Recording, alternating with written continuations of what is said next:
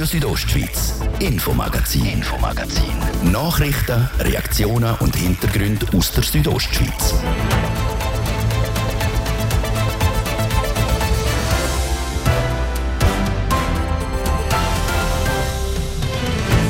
Die Olympischen Winterspiele 2030 in der Schweiz werden immer konkreter. Für die Swiss Olympic und die Olympischen Wintersportverbände sei die Austragung durchführbar. Das zeigt eine Machbarkeitsstudie, die heute Nachmittag präsentiert worden ist. Es könnte sein, dass sogar schon vier Jahre früher die Winterspiele zu einem ganz kleinen Teil in die Schweiz kommen. Die Organisatoren der Spiele 2026 wollen die Bobbahn in St. Moritz brauchen. Der St. Moritzer SVP-Grossrat Mario Salis ist überzeugt, dass man das hinbringen. Die Durchführung von den sämtlichen Wettkämpfen, äh, Wettsportarten dürfte kein Problem sein, da sind wir in der Lage, das zu organisieren. Ein paar Fragen sind aber noch offen, wie zum Beispiel der Verkehr und auch die Kosten. Was der SVP-Grossrat zu diesen offenen Punkten sagt, hören wir in dieser Sendung. Und wegen der revidierten Jagdverordnung könnten die Jägerinnen und Jäger schon der Winter Wölfe mit regulieren. Ein entsprechendes Gesuch hat der Kanton schon vorbereitet, hat heute die Regierungsrätin Carmelia Meisen im Grossen Rat gesagt. Das Gesuch wird demnächst eingereicht. Wir zählen dann darauf, dass das BAFU die Bewilligung bis zum 1. Dezember erteilen wird. In welchem Rahmen die Jäger und Jägerinnen die Wölfe sollen regulieren, gibt es im Infomagazin. Mein Name ist Dies Fritschi. Schön, sind ihr mit dabei. Die Berufsbildung im Kanton Graubünden soll gestärkt werden. Dieser Meinung ist auch das Parlament, das einen entsprechenden Auftrag vom Mitte-Grossrat Jürg Heine einstimmig an die Regierung überwiesen hat. Die Regierung muss jetzt unter anderem prüfen, wie der Kanton den Berufsschulen mehr Geld geben kann. Zum Beispiel für Berufslehrer, wo Bündner Lehrende heute noch im Unterland in die Berufsschule müssen. Der Grossrat Jürg Heine ist Bauunternehmer, bildet Lernende aus und engagiert sich stark für die Berufsbildung. Der Martin de Platzes hat ihn im Feuer im Grossen Rat zum Interview getroffen.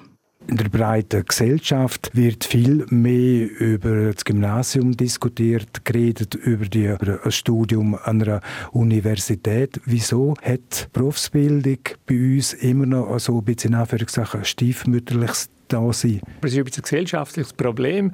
Man hat vielleicht immer noch das Gefühl, dass wenn jetzt das eigene Kind zum Beispiel Karriere will machen, muss es studieren gehen, dass es dann einmal einen guten Beruf kann machen kann. Aber das stimmt natürlich heute schon lange nicht mehr. Mit diesen guten Ausbildung und vor allem Weiterbildungsmöglichkeiten, die wir haben, darf man das nicht so anschauen. Das heisst, der, der eine Lehre macht, hat weniger Berufschancen oder Aufstiegschancen als jemand, der ein Studium macht. Was man früher immer wieder gesagt hat oder gehört hat von den Eltern, ich habe das auch immer wieder gehört, gehört, Handwerk hat goldenen Boden. Das trifft heute noch mehr zu, gerade vor dem Stichwort Fachkräftemangel, gerade was das Handwerk anbelangt. Also ich sehe das auch so. Also wenn man heutzutage eine Lehrstelle sucht, kann man auswählen, aber auch wenn die Lehrstelle fertig ist, kann man wirklich auswählen, wo man arbeiten will. Also es hat noch nie hat so viele Chancen für junge Erwachsene wie jetzt. Bei nationalen und auch internationalen Berufsmeisterschaften, die sogenannten Swiss Skills oder auch die Weltmeisterschaften, die World Skills, jetzt da schneiden die Schweizerinnen und Schweizer und auch Bündnerinnen und Bündner immer in der Top-Rank ab. Wieso schaffen sie diese super Resultate nicht so in der Öffentlichkeit? Ja, das äh, ist einfach äh, für uns auch nicht schwer begreiflich, aber es ist halt schon so, weil was interessiert die Leute, sind halt andere Sachen, sind neue Sachen und Berufsbildung ist ja nichts Neues. Das gibt es schon länger und darum ist es nicht einfach, dass man jetzt den Wert von einer so einer, äh, auch jetzt World Skill zum Aufzeigen und sagen, was das eigentlich bedeutet, dass wir da der Weltspitze sind bei der Berufsbildung.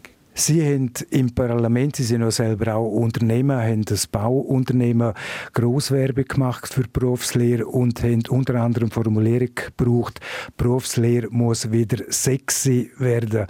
Wie können Sie Berufslehre sexy machen? In erster Linie müssen wir einfach aufzeigen, dass wir das in der Region können, also in der Nähe, wo die jungen Erwachsenen wohnen, wo sie aufgewachsen sind, dass die das, äh, die Lehre dort machen können. Sie können vielleicht eben noch daheim wohnen und das können wir nur, wenn es eben sehr gute Lehrstellen hat, aber auch eben Berufsschulen hat, ihre Gewerbschulen, die auch in der Nähe ist. Wie man jetzt das genau sexy verpackt, das ist eben die große Frage und das ist unsere Aufgabe in Zukunft. Die Regierung hat jetzt den Auftrag gekriegt, Massnahmen auszuschaffen. Wäre da ein Beispiel von einer Massnahme, zum Beispiel Kompetenzzentren auch in den Talschaften draussen, dass die jungen zukünftigen Berufsleute sich dort genau informieren können, was es denn bedeutet, wenn man sich für den und den Beruf entscheidet?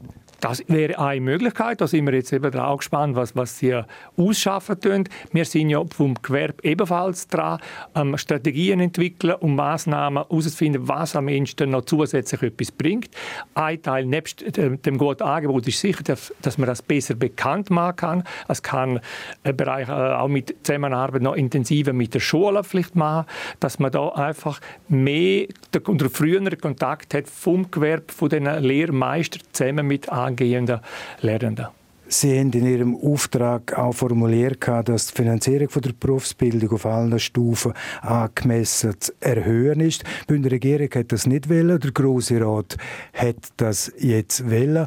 Würde das bedeuten, mehr Geld für die Gewerbschulen, für Berufsschulen, so dass gewisse Lehrlinge, die Beruf lernen, die momentan im Kanton Graubünden Berufsschule nicht angeboten wird, dass die nicht mehr müssen, beispielsweise auf Zürich oder auf St. Gallen, sondern wieder im Kanton Graubünden könnten unterrichtet werden. Das wäre natürlich der Wunsch, das Fernziel von uns, weil wir wissen, wenn wir natürlich eine Berufsschule hier im Kanton können anbieten können, ist die Lehrstelle viel attraktiver, als wenn wir sagen müssen, ihr müsst auf Zürich oder auf St. Gallen gehen. Bis jetzt haben wir eben das Gegenteil der Fall gehabt, dass bei kleiner Klasse der Kanton gesagt hat, uns ist es günstiger, wenn wir die auf St. Gallen oder auf Zürich zum Beispiel schicken, als im Kanton zu beschulen. Aber das hat natürlich verheerende Auswirkungen für die Regionen, für die ganze Branche. Und da müssen wir unbedingt Gegensteuer geben, um zu sagen, nein, das Ziel muss sein, die, die wir jetzt haben, unbedingt erhalten hier bei uns und nach Möglichkeit vielleicht einzelne Berufe sogar wieder zurückholen. Aber das kostet halt unter Umständen ein bisschen mehr.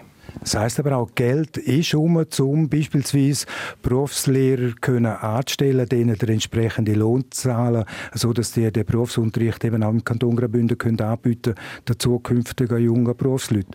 Wir meinen, äh, ja, es ist so. Aber natürlich, wir können nicht alles anbieten. Auch da, wir haben beschränkte Mittel, aber wir müssen das zusammen diskutieren, wo und wie viel wollen wir uns wirklich leisten. Aber eben, wie gesagt, es ist eben nicht nur, Volks-, äh, nicht nur wirtschaftliche Folge, sondern hat eben auch volkswirtschaftliche Fragen. Und der, das, der Gesichtspunkt, meine ich, ist jetzt zum Teil ein bisschen zu wenig zum Träger gekommen. Und wenn das denn so käme, würde es auch die Abwanderung aus den Talschaften können bremsen das hoffen wir natürlich sehr. Es ist sicher eine gute Maßnahme. Nicht die einzige, aber sicher ein wesentlicher Teil, vor allem bei den jungen Leuten, wenn sie sehen, die können im eigenen Tal, im eigenen Dorf bleiben und haben eine schöne, coole Lehre, die ich hier machen kann, ist die Chance einfach viel, viel grösser, dass man die in der eigenen Region kann behalten kann. Ja. So der Mitte-Grossrat vom Kreis Rezüns und Unternehmer Jürg Heine.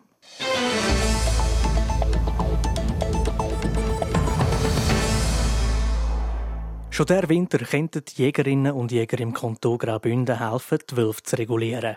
Das wegen der revidierten Jagdverordnung. Die sagt, dass der Kanton, wenn der Bund zustimmt, die Wölfe jeweils im Zeitraum vom 1. September bis zum 31. Jänner regulieren kann. Die erste solche Regulation könnte schon der Dezember sein. Manuela Meuli mit der ganzen Geschichte. Die Umsetzung der eidgenössischen Jagdverordnung nimmt langsam Form an. Die Verordnung sieht einen Schwellenwert für die Anzahl Wölfe in definierten Regionen vor. Der Kanton Graubünden bildet zusammen mit den Kantonen Tessin und St. Gallen eine solche Region. In der gibt es laut der Verordnung nur noch drei Wolfsrudel. Graubünden allein hat momentan 13. Das heisst, es dürfte ein Haufen weniger Wölfe geben hier im Kanton. Die Vorbereitungen für diese Aufgabe sind aber in vollem Gang, so die zuständige Regierungsrätin Carmelia Meisen in der Fragestunde vom Grossen Rat. Der Entwurf für das Regulationsgesuch liegt auch schon vor. Das Gesuch wird demnächst eingereicht. Wir zählen dann darauf, dass das BAFU die Bewilligung bis zum 1. Dezember erteilen wird. Die erste Regulation könnte also schon heuer zwischen Dezember und Januar sein. Das Ziel der Regierung ist dann, zum schauen, dass der Wolfsbestand nicht weiter ansteigt und zum Konfliktrudel zu entfernen. Weil die Wildhut schon jetzt aber stark ausgelastet ist, kann sie also eine drastische Regulation nicht allein übernehmen, wird Carmelia Meissen weiter sagt. Die flächige Entnahme ganzer Gruppen von zehn oder mehr Individuen einer solchen lernfähigen Wildart ist ein Novum und sehr herausfordernd. Aus diesen Gründen plant der Kanton zur Unterstützung der Wildhut die Jägerschaft in die Regulationsaufgabe einzubeziehen. Damit hat der Kanton auch schon Erfahrung gemacht. Das unter anderem letztes Jahr, wo mit Hilfe der Jägerschaft in Klosters ein Wolf abgeschossen worden ist. Das allein langt aber nicht. Ungeachtet dessen ist für die anhaltend wirksame Regulation des Wolfs die möglichst rasche personelle Aufstockung der Wildhut notwendig. Dafür erwartet der Kanton Gelder vom Bund. Und wie Carmelia meistens sagt, müssen die möglichst schnell zur Verfügung stehen. Angestoßen hat das Thema zur Umsetzung der Jagdverordnung in der Fragestunde vom Grossen Rat der SVP-Grossrat Walter Gross. Eine mögliche Durchführung der Olympischen Winterspiele im Jahr 2030 in der Schweiz ist heute im Grossen Rat Thema. Jetzt könnte das Olympische Feuer in der Schweiz sogar schon früher brennen, nämlich im 2026 in St. Moritz. Weil für die Winterspiele in Cortina d'Ampezzo keine neue Bobbahn gebaut wird, könnte gemäss dem italienischen OK der Bobrennen St. Moritz Celerino zum Einsatz kommen. Für die Bob, Skeleton und Rodelrennen. Die Regierung von der Lombardie hat eine entsprechende Anfrage an den Kanton gemacht. Im Grossen Rat hat heute der Regierungsrat Markus Gaduff auf eine Anfrage vom St. Moritzer SVP-Grossrat Mario Salis gesagt, dass die Kantonsregierung dem Anlass im Oberengadin positiv gegenübersteht. Und genau das hat Mario Salis hören. Martin de Platzes jetzt im Interview mit dem Grossrat aus dem Oberengadin. Mario Salis, der St. Moritzer Gemeindepräsident Christian J. Jenny, ist begeistert, den Wettkampf in St. Moritz können durchzuführen. Auch der Grossrat Mario Salis von St. Moritz. Das ist richtig, absolut. Ich bin da mit unserem äh, Gemeindepräsidenten einig. Wir würden uns äh, äh, riesig, riesig freuen, erneut Olympische Spiele im Engadin in St. Moritz integriert zu werden. Sie haben im Grossen Rat gesagt, der Ausdruck verwendet, St. Moritz ist ready. Das habe ich gesagt und das habe ich jetzt auch übernommen vom Christian J. Jenny. Er äh, kommt äh, mehrmals mit so äh, lässigen Ausdrücken. Ready habe ich gedacht, sage ich auch als Politiker im Grossen Rat. Und Sie haben von der Bündner Regierung wissen, wie groß die Unterstützung vom Kanton ist gegenüber der Region St. Moritz für die Olympischen Wettkämpfe 2026. Und der Kanton, so hat es tönt, seitens vom Regierungsrat Markus Gaduff, der ist Feuer und Flamme. Ich habe mit grosser Freude gehört vom, vom äh, Markus Gaduff, dass die Regierung sehr positiv oder positiv äh, eingestellt ist und dass sie weitere Schritte unternehmen wird. Also von dort her äh, äh, sehe ich nicht große Probleme. Natürlich ist das dann auch politische Frage äh, schlussendlich noch, aber ich gehe davon aus, dass äh, die Übernahme von diesen Schlittelwettbewerb ganz allgemein, sei es von der Regierung, von der Politik und auch von der Bevölkerung selbstverständlich positiv aufgenommen wird.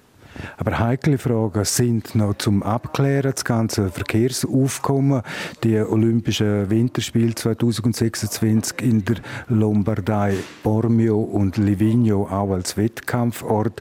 Da kämpfen auch viele sportbegeisterte Leute, die Wettkämpfe anschauen. Die kämpfen aus der Deutschschweiz in Engadin und gehen dort in die verschiedenen Orte. Das wäre ein erhebliches Verkehrsaufkommen, das da zu bewältigen ist. Das ist absolut so. Also Im Moment sehe ich äh, keine konkrete Lösung. Bin aber nicht in dem, in dem OK drin, wo das, wo, äh, wo das bearbeitet. Aber wenn Sie sich vorstellen, dass, dass man die Achsen äh, Benin-Pass, äh, Maloja, Julier richtig äh, Livigno Bormio haben und dann auch, wenn wir Wettkämpfe durchführen in Samaritz in umgekehrter Richtung, muss noch viel laufen, weil das sind wirklich, wirklich äh, ganz große äh, Probleme, die auf uns zukommen. Aber wir werden das meistern. Gerade Sie als Oberengadiner, Sie kennen die Region bestens. Im Februar Tiefwinter könnten auch Pässe gesperrt sein, Bernina-Pass, Maloja-Pass, Julier-Pass, dann gibt es ein Fiasko. Ja, vom Fiasko will ich jetzt nicht reden, aber das gibt sicher Probleme, ja, das ist richtig. Der St. Moritzer Bopperen auf Zellerina, das ist Natureis, ist da betreffend der Natur, sprich äh, Stichwort Klimawandel. Wenn es hohe Temperaturen gibt, dann werden auch der Bopperen gefördert, was die Wettkämpfe anbelangt. Also die Spiele finden ja im Februar statt Stadt. Und dort ist in der Regel, wir haben bis jetzt nie, nie, äh, nie Schwierigkeiten gehabt mit der Bobbahn. Bis jetzt ist wirklich immer alles reibungslos gegangen. Es kann natürlich sein, dass es vielleicht einmal dann äh, zu warm wird und dass wir dann Probleme kriegen mit der Bobbahn. Aber von dem gehen wir zum heutigen Zeitpunkt nicht aus. Durchgeführt würden Bobrennen, Skeletonrennen und auch Trodelrennen, jeweils für Frauen und Männer, verschiedene Disziplinen. Im Bob, Zweierbob, Viererbob, bei der Rodel, Einer, Zweier. Das gibt, ich als Laie würde mal meinen, mehr als zehn Wettkämpfe. Ist das überhaupt machbar in dieser kurzen Zeit von zwei Wochen Olympia? Samaritz und Toberegrin hat ja bewiesen, dass sie bei Grossanlässen äh, immer konsequent die Aufgabe erfüllt hat. Und die Durchführung von den sämtlichen Wettkämpfen, äh, Wettsportarten dürfte kein Problem sein, da sind wir in der Lage, das zu organisieren. Jetzt der Austräger von den Olympischen Winterspielen 2026, das ist Italien, Milano, Cortina. Wenn jetzt die Wettkämpfe in St. Moritz würden stattfinden, das wäre auch mit erheblichen Kosten verbunden. Die Kosten, die müsste das Olympische Komitee von Italien tragen. Der Regierungsrat Gaduff hat das auch erwähnt. Das Problem Kosten etc. ist ist noch nicht gelöst und ist in Abklärung. Und St. Moritz ist ready? Yes, ready. So der St. Moritzer Grossrat Mario Salis heute im Parlament zu Chur. Bis zum Entscheid gibt es noch Haufen Fragen zu klären. Eben der Verkehr, die Sicherheit und natürlich die Kosten. Vor allem die Frage, wer zahlt eigentlich was? Radio Südostschweiz, Infomagazin, Infomagazin. Nachrichten, Reaktionen und Hintergründe aus der Südostschweiz. Immer mehr Eltern brauchen GPS-Tracker, um ihre Kinder zu orten, wenn sie allein unterwegs sind. Auch im Kanton Graubünden, wie wir die letzten zwei Tage hier im Infomagazin gehört haben. Was aber macht das mit den Kindern, wenn sie permanent überwacht werden? Antworten gibt es jetzt im Beitrag von Christina Schmid. Die Sorge, dass dem eigenen Kind etwas passieren könnte, wenn es allein unterwegs ist, kennen wohl alle Eltern. Die Sorge zu verkleinern, das versprechen sogenannte GPS-Tracker. Etwa in Form von Kindersmartwatches oder AirTags, wo man einfach am Rucksack vom Kind anmachen kann. Und schon sehen die Eltern auf der Karte, wo das Kind ist. Ursprünglich sind die AirTags erfunden worden, um verleihte Schlüssel oder Portemonnaies wieder zu finden. Aber Eltern in den USA haben angefangen, die etwa zwei Franken grossen Chip auch an ihre Kinder zu hängen. Längst ist der Trend auch hier im Kanton Graubünden angekommen. Eltern können dann ganz unkompliziert ihre Sprösslinge im Auge behalten, ohne sie wirklich zu sehen. Alexa Niedermann ist Paar- und Familientherapeutin in Langquart und hat auch in ihrer Praxis schon mit vielen Familien genau darüber geredet. Ich bin grundsätzlich einfach eher zurückhaltend und meine Frage ist immer, was ist, was ist die Intention dahinter, was ist das Bedürfnis? Geht es darum, dass die Kinder Angst haben oder geht es darum, dass die Eltern besorgt sind und vielleicht eher ängstlich sind? Wenn es nämlich um die Eltern geht, dann muss man sich vor Augen führen, dass Elternwerden schon mal grundsätzlich heisst, dass man sich um ein Kind wird sorgen im Sinn von kümmern, aber auch im Sinn von Besorgnis. Und das sage ich auch gut so, sagt Alexa Niedermann. Genau diese Gefühle machen die Eltern schließlich auch achtsam. Aber man müsse sich gleichzeitig auch eingestehen, dass es nie eine hundertprozentige Sicherheit gibt. Wir probieren, das Leben für uns selber und auch das Leben für unsere Kinder möglichst sicher zu gestalten und immer noch sicherer zu gestalten. Und ich glaube einfach, dass wir uns eingestehen müssen, dass das Leben per se einfach auch ein Faktor von Unsicherheit mit sich bringt. Man kann viel planen, man kann viele Sicherheitsmaßnahmen treffen und dann kommt doch das Leben dazwischen. Es sei darum sehr wichtig, dass sich Eltern überlegen, wenn sie die Gefühle von der Angst und der Besorgnis hineinbringen und auch wie. Wenn Kinder erleben, dass Eltern ständig in so einer Angst, ja, in so einem Angstvakuum drin sind, dann überträgt sich das aufs Kind und das Kind ist dann gehemmt, auch etwas auszuprobieren. Und gerade das sei für die Entwicklung des Kind enorm wichtig, sagt Alexa Niedermann. Jeder von uns kann hier an seine eigene Kindheit zurückdenken. An die Moment, wo man mal etwas gewagt hat oder ein Zeichen gemacht hat, bei dem man genau gewusst hat, die Mama und der Papa, die würden das jetzt nicht wirklich gut finden. In einem angemessenen Bereich sind solche Erfahrungen sehr wichtig für die Persönlichkeitsentwicklung.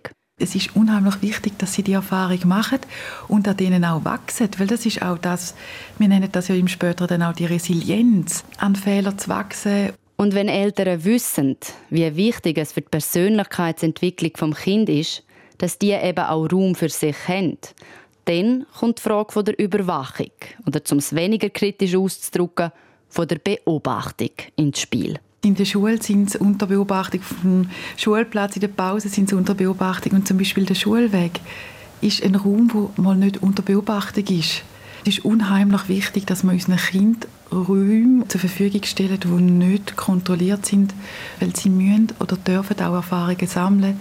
Das sagt auch Nora Kaiser. Sie ist Lehrerin und Präsidentin vom Verband der Bündner Lehrpersonen und aus pädagogischer Sicht halten sie die GPS-Tracker bei Kindern für bedenklich. Es gibt genug Studien, die aufzeigen, wie wichtig dass die Freiräume für Kinder sind. Und zu denen gehören gerade der Schulweg, wo sie dürfen entdecken, wo sie nicht unter Beobachtung von Erwachsenen stehen. Die Freiräume, die müssen wir beibehalten und auch wenn vermeintlich kein Erwachsener mit dabei ist, ist halt doch immer das im Hinterkopf, dass die Eltern halt einfach ein Stück weit doch die Überwachung haben. Damit sie also lernen, an Fehler und Stürzen zu wachsen, müssen die Kinder auch die Gelegenheit kriegen, zum Fehler und kleinere Stürze zu machen. Sie sollen lernen, auf ihr Bauchgefühl zu hören, wenn jemand ein Auto auf der Straße anhaltet und ein Mann sie anspricht. Und sie sollen Selbstvertrauen haben, was eben nur geht, wenn die Eltern ihnen Vertrauen schenken. Wie das genau gehen soll, das hören wir morgen im vierten Teil unserer Wochenserie hier im Infomagazin auf RSO. Sport. Präsentiert von Metzgerei Mark. Ihres Fachgeschäft für Fleischspezialitäten aus Graubünden. In Chur, Langquart und Schiers. Echt einheimisch. Metzgerei-mark.ch Heute Abend trifft der EHC Chur im Achtelfinal vom National Cup auf der EHC Olten. Beide Teams sind in ihrer jeweiligen Liga an der Spitze der Tabelle. Entscheidend ist aber, dass Olten in der Swiss League und Chur eine Liga tiefer in der Mai Hockey League spielt. Wie viel der Liga-Unterschied ausmacht und wie der Trainer vom EHC Chur, der Jan von Arx, das Ganze angeht, im Beitrag von Luciano Cherry. Nach dem 4-1-Sieg im ersten Cup-Spiel gegen der HCV Sion spielt der EHC Chur im Achtelfinal vom National Cup gegen der EHC Olten. Olten spielt in der Swiss League, ihrer zweithöchsten Liga vor Schweiz, und ist dort in der Tabelle auf dem ersten Platz. Für Churer, die eine Liga unter Olten spielen, wird es ein schwieriges Spiel. Der Jan von Arx, Trainer vom EHC Chur, findet, dass es eine gute Herausforderung für sein Team sei. Ja, wir sind ehrlich, sind sehr gefreut, als wir äh, die Auslosung gesehen haben. Ähm, ich glaube, das ist eine der grössten Hürden in diesem Cup-Rennen. Alten ist eine sehr gute Mannschaft, dominiert im Moment die Swiss League und äh, ja, freuen uns riesig. In der regulären Saison spielt der EHC Chur in der Mai Hockey League. Das ist die dritthöchste Liga der Schweiz. Dort zeigen Chur eine starke Saison. Nach sieben Spielen und fünf Siegen sind sie an der Spitze vor Tabelle. Zusätzlich spielt Chur auch noch im National Cup. Der zählt aber nicht zur Mai Hockey League. Trotzdem werden die Cup-Spiele genauso ernst genommen wie die Ligaspiele. Absolut. Ähm, ich glaube, wenn man die Gegner sieht, die jetzt noch dabei sind, sind vier, fünf Swiss League Clubs, sehr starke Swiss League Clubs dabei. Und da wollen wir uns natürlich auch, messen und äh, betteln gegen die Gegner. Also ist für uns sicher äh, sehr attraktiv, da im Cup noch dabei zu sein. Der Gegner EHC Olten hat die letzten drei Ligaspiele klar für sich entschieden. Auch im ersten National Cup Spiel gegen der SC Lies ist Olten mit 10 zu 2 als klarer Sieger vom Eis gegangen. Die Statistiken sind sehr eindeutig. Olten ist eine starke Mannschaft. Das ist auch am Jan von Arx klar. Sie haben unheimliche Qualität der Mannschaft. Sie können über vier Linien Druck erzeugen. Sie haben unheimlich viele Skills in der Mannschaft. Also wir tun uns sicher gut daran, wenn wir da nicht der halb ab auf der Strafbank hocken, weil die wissen dann schon, wenn man Goal schießt. Und ja, Schwäche habe ich eigentlich noch keine gefunden. Wir hoffen, wir finden es am Mittwoch etwa die eine oder die andere. Ja. Der EHC Chur steht also vor einer schwierigen Aufgabe. Chur werde sich nicht groß an den Spielstil von Olten anpassen. Man vertraut auf das eigene Spielsystem, das sich bei der Chur mit einem guten Resultat in der Mai Hockey League schon bewährt hat, so der Jan von Arx. Ein Sieg gegen Olten wäre aber nicht einfach nur ein normaler Sieg.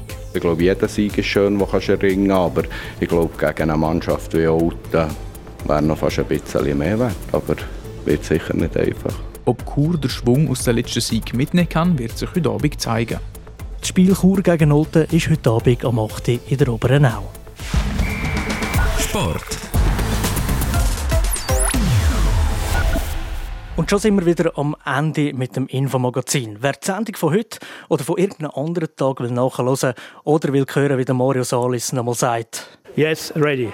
Der kann das ganz einfach. Entweder auf rso.ch oder überall dort, wo es Podcasts gibt. Mein Name ist Dies Fritschi. Ich wünsche ganz einen gemütlichen Abend. Radio Südostschweiz, Infomagazin, Infomagazin. Nachrichten, Reaktionen und Hintergründe aus der Südostschweiz.